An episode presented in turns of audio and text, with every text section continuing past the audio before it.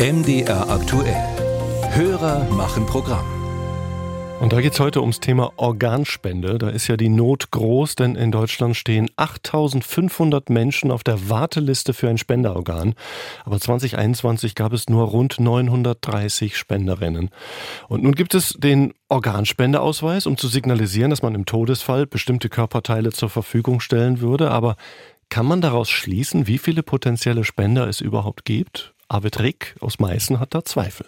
Immer wieder ist in den Medien zu lesen und zu hören, dass die Zahl der Organspender in Deutschland zu gering sei. Gleichzeitig sind Organspenderausweise überall verfügbar. Auf dem Amt, in der Apotheke oder auch beim Bäcker. Und mit dem handschriftlichen Ausfüllen erfolgt auch keine Rückmeldung in eine zentrale Statistik. Worauf beruhen also die Daten über die Anzahl der möglichen Organspender? Und sind diese dann auch repräsentativ? Stefan Kloss hat sich erkundigt. Die Antwort ist kurz. Es gibt in Deutschland keine repräsentative Organspenderstatistik. Eine Tatsache, die Dr. Felix Pfeiffer von der Deutschen Stiftung Organspende bedauert. Der Mediziner ist geschäftsführender Arzt der Stiftung und zuständig für die Region Ost. Eine Statistik oder sowas gibt es aktuell eben nicht.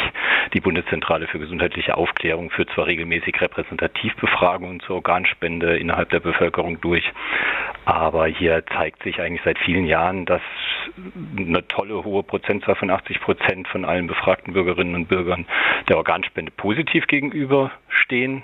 Aber in der aktuellen Situation in den Krankenhäusern sieht man dann im Organspendeprozess, dass es doch sehr wenige Menschen gibt, die ihren Willen wirklich schriftlich dokumentiert haben und leider auch sehr wenige, die auch wirklich mündlich diesen Willen mit Angehörigen richtig erörtert haben. 2020 beschloss der Bundestag das Gesetz zur Stärkung der Entscheidungsbereitschaft bei der Organspende oder kurz Entscheidungslösung.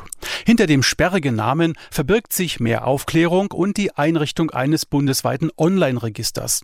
Dort können Bürger elektronisch, alles auf freiwilliger Basis natürlich, ihre Bereitschaft zur Organspende bekunden.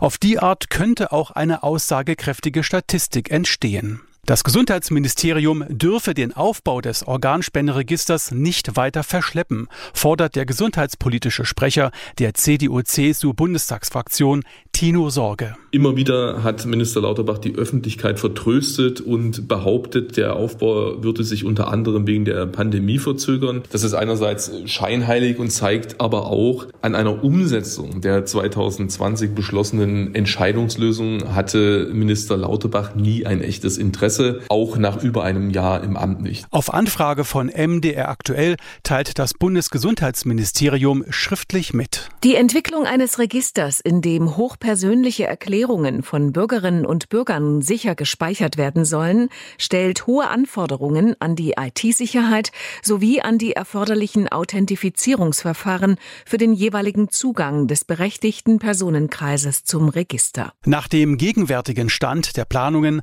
soll das Organ Organspenderegister voraussichtlich im ersten Quartal 2024 online gehen, so das Bundesgesundheitsministerium.